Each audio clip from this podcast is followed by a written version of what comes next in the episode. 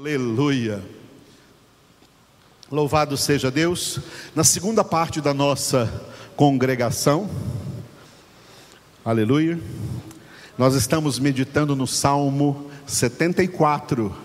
74, e agora nós chegamos no versículo de número 6. Salmo 74, versículo de número 6.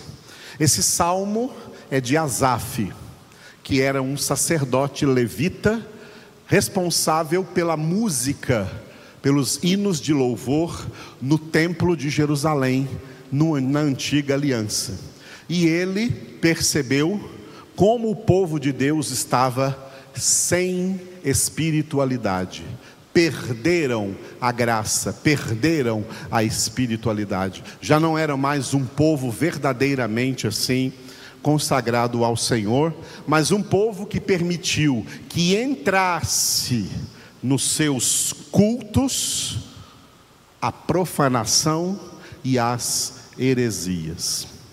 Nada diferente do que acontece hoje.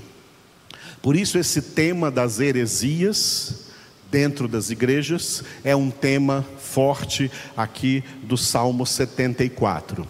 E nesse versículo 6, que é uma continuação do versículo 5 que nós meditamos na nossa congregação de manhã, Asaf orou assim ao Senhor, dizendo: E agora, a todos esses lavores de entalhe quebram também com machados e martelos. Vamos repetir? E agora, a todos esses lavores de entalhe quebram também com machados e martelos.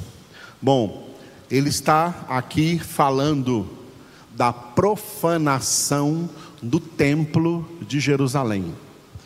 O templo que foi construído pelo rei Salomão para abrigar a estrutura do tabernáculo que Deus havia mandado Moisés construir em tendas. O tabernáculo de Deus, onde o povo da antiga aliança realizava os seus cultos a Deus, era em tenda, do jeito como Deus mandou Moisés construir lá no livro do Êxodo. E é assim que permaneceu até a conquista de Canaã, e Deus deu a terra dos cananitas para Israel e então chegou na época do rei Salomão, e Deus permitiu que Salomão construísse um templo.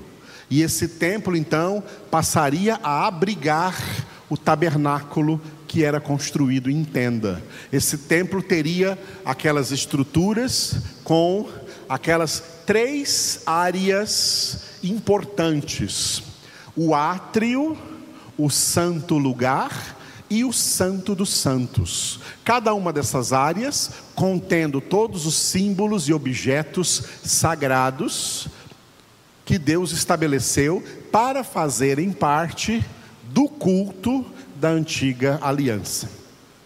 Mas no reino de Salomão, no próprio reino de Salomão, que foi o rei, filho de Davi, que construiu o templo, esse templo já começou a ser profanado.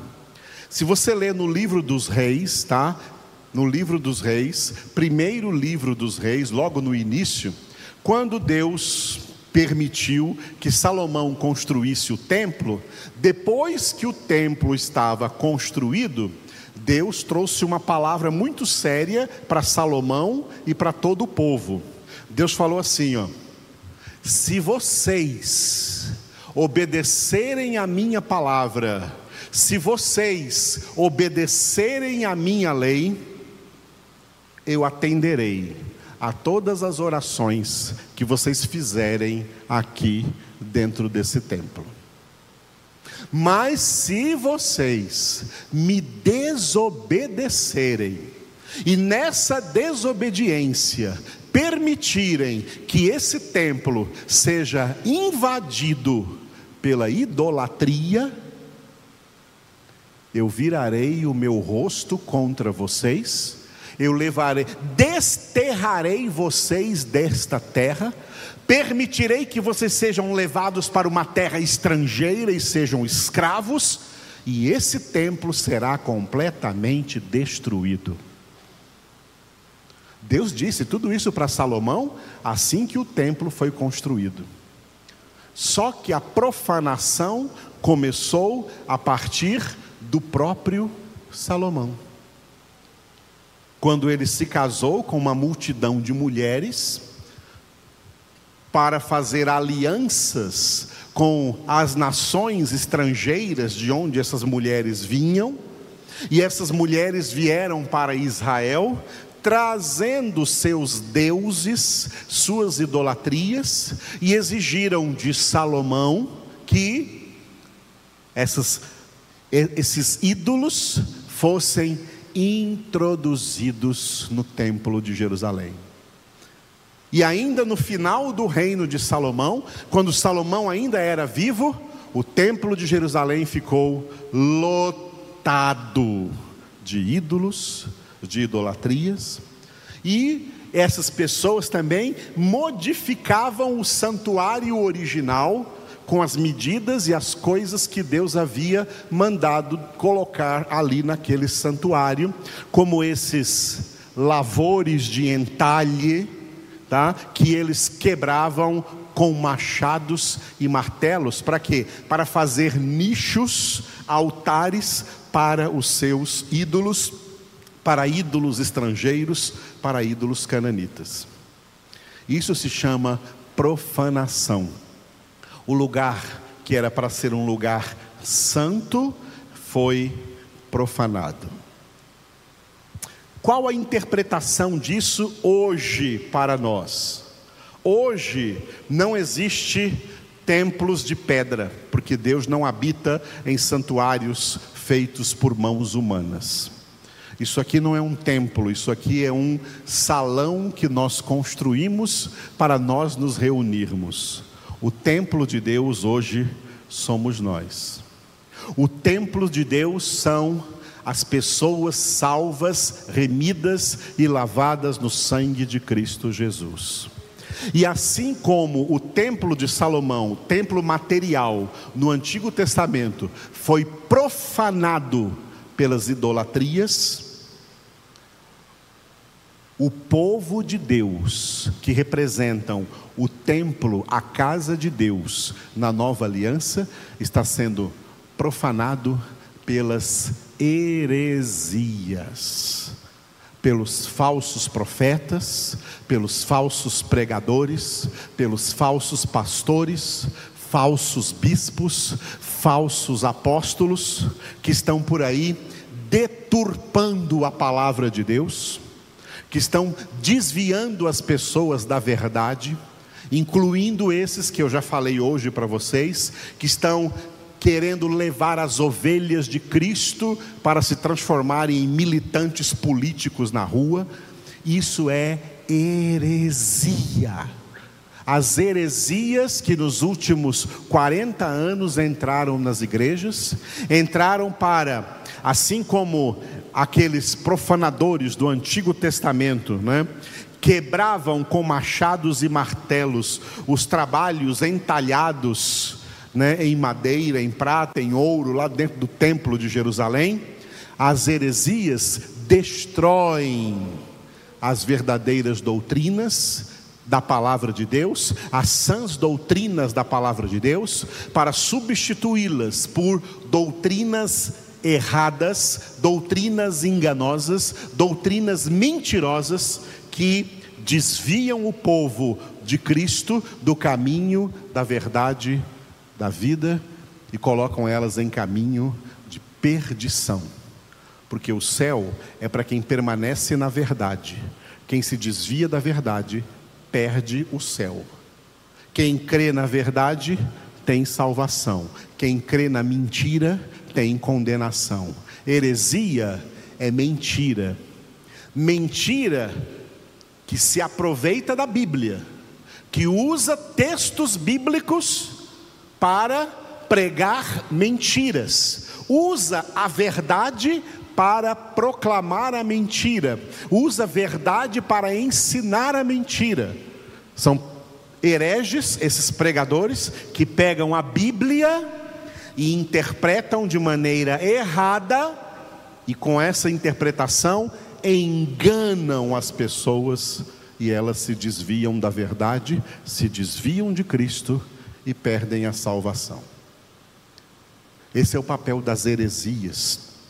E por isso eu coloquei aqui um texto do Salmo 11, versículo 3, aonde o rei Davi orou a Deus dizendo assim: Ora, destruídos os fundamentos, que poderá fazer o justo? Olha a pergunta que Davi fez a Deus. Vamos repetir. Ora, destruídos os fundamentos, que poderá fazer o justo? As heresias entram nas igrejas, destruindo os verdadeiros fundamentos da fé, destruindo, substituindo as verdadeiras doutrinas de Deus por doutrinas enganosas, por doutrinas mentirosas, por doutrinas falsas. E Davi, assim com um sentimento de impotência, ele pergunta ao Senhor: Senhor, destruídos os fundamentos, que poderá fazer o justo? Mas tem resposta para essa pergunta de Davi. O justo tem que obedecer o que Jesus disse em João capítulo 15. Em João capítulo 15, Jesus disse, usando mais de dez vezes o verbo permanecer, Jesus disse assim: ó, permanecei em mim, e eu permanecerei em vós. Se permanecerdes em mim, e as minhas palavras permanecerem em vós, pedireis o que quiserdes. Olha, a mesma coisa que ele disse para Salomão, lá no templo, quando construiu o templo. Se permanecer na minha lei, se permanecer na minha palavra, eu vou atender todas as orações que vocês fizerem nesse lugar. Jesus repete isso em João 15: Se vocês, meus discípulos, minhas discípulas, permanecerem em mim e as minhas palavras permanecerem em vocês, poderão pedir o que quiser que vos será feito, mas permanecer em mim. O que o justo pode fazer enquanto os fundamentos da palavra são destruídos, especialmente no meio das igrejas, porque no meio da sociedade, todos os fundamentos já estão destruídos. Uma vez que a sociedade, a humanidade não tem o fundamento espiritual da palavra, todos os demais fundamentos já estão destruídos. Os fundamentos familiares, os fundamentos sociais, os fundamentos relacionais, os fundamentos profissionais, os fundamentos de caráter, de honestidade, de educação, todos esses fundamentos acabaram. As pessoas agora estão com esses celulares, smartphones em suas mãos aí, tá? Em contato com todas as redes sociais, as pessoas estão se sentindo com esse novo verbo que criaram, tá? Um novo verbo que não existia e que inventaram agora, elas estão se sentindo empoderadas. Empoderadas para falar o que quiser, para dizer o que quiser, sem se preocupar com as consequências disso e sem se preocupar com a quem está ofendendo ou contra quem está falando. Se sentem empoderadas, porque agora tem redes sociais onde cada um pode dizer o que quiser. Antigamente falava que o papel aceitava tudo, lembra disso? Você escreve no papel, o papel aceita tudo. Hoje é pior do que o papel.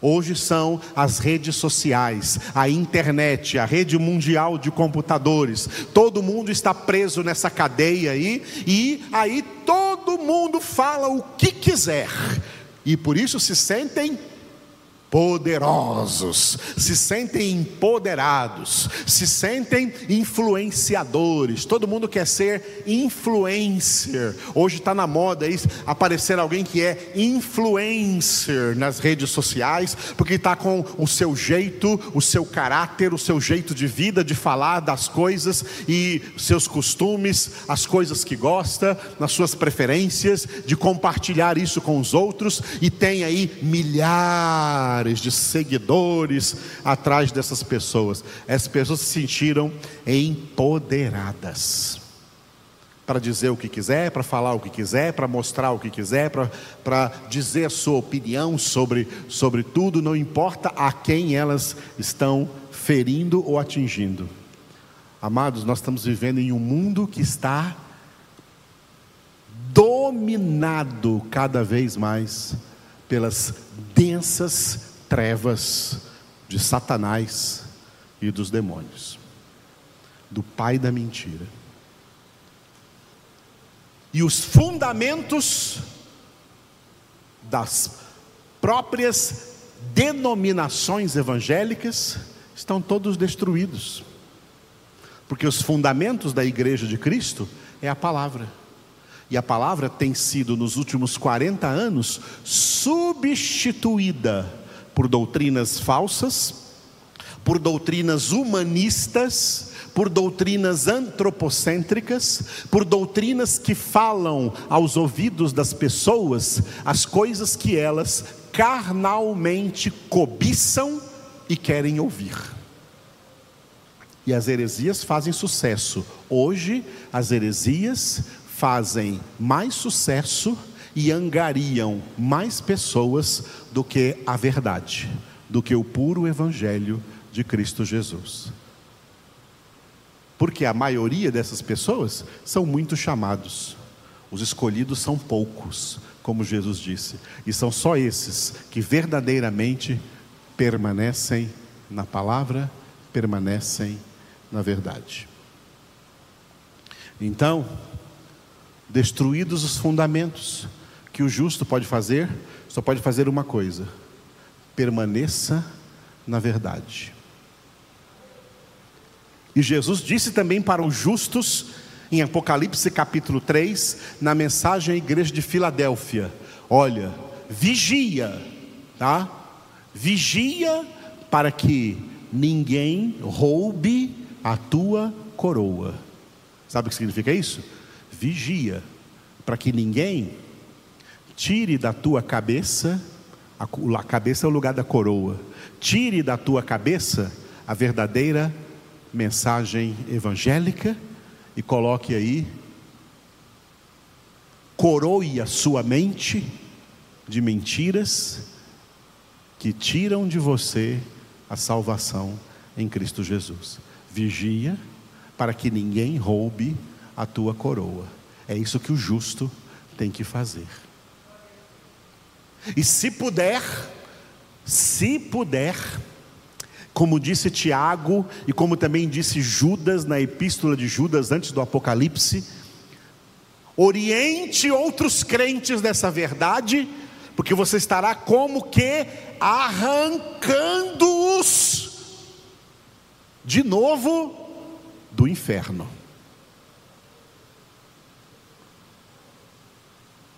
Ao mostrar para eles que a verdade, a palavra de Deus, é imutável, continua sendo a mesma. Não adianta vir aí, igreja, ser de novidades, porque a palavra de Deus continua a mesma. Continua a mesma. Eu tenho experiência de pessoas que saíram daqui dizendo que a palavra daqui era muito. A palavra daqui era muito radical e foi buscar uma igreja que tem uma palavra mais leve, mais light, mais tranquila. A palavra é a mesma. E se encontrar alguma igreja que tem uma palavra mais leve, é uma igreja herética, é uma igreja desviada, é uma igreja de heresia. Porque a verdadeira igreja mantém, como Paulo disse a Timóteo, o padrão das Escrituras. E o padrão das Escrituras, amigos e amigas, irmãos e irmãs, o padrão da Escritura sempre foi e sempre será radical. Sem santificação, ninguém verá o Senhor. E é essa palavra viva e eficaz que nos santifica.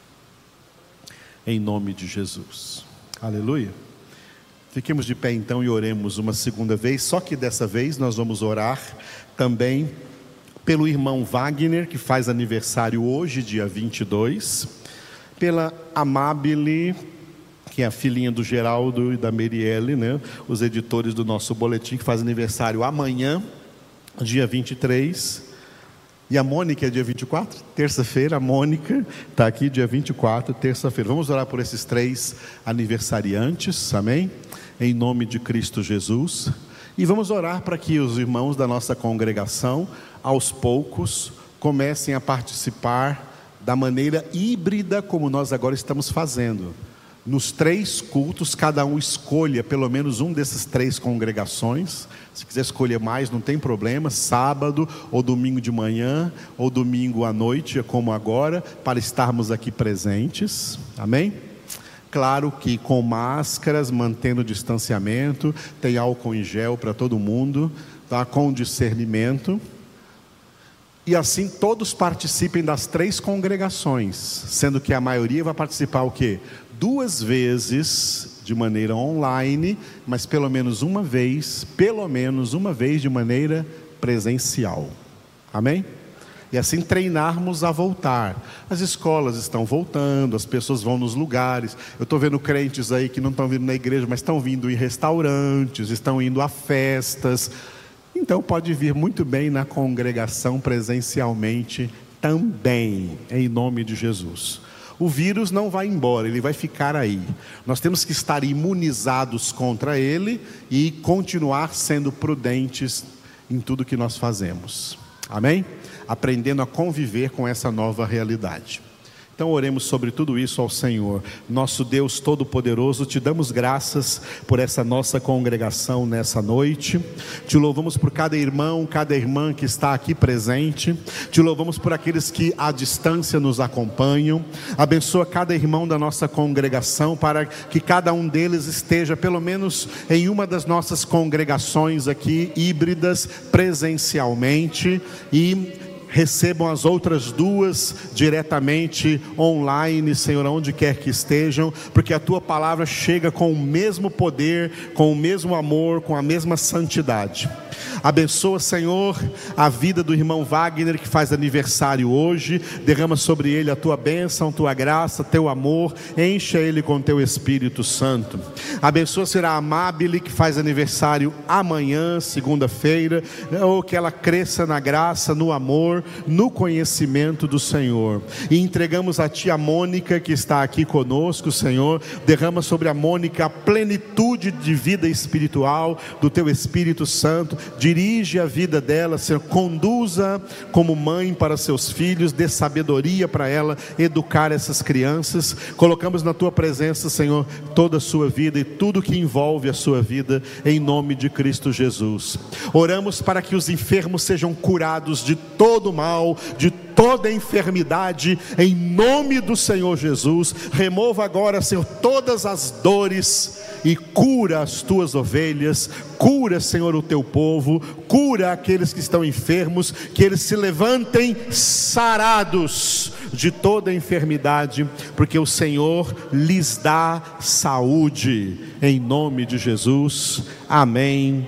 E graças a Deus, para a tua glória, Pai para a tua glória, Jesus, para a tua glória, Espírito Santo. Amém.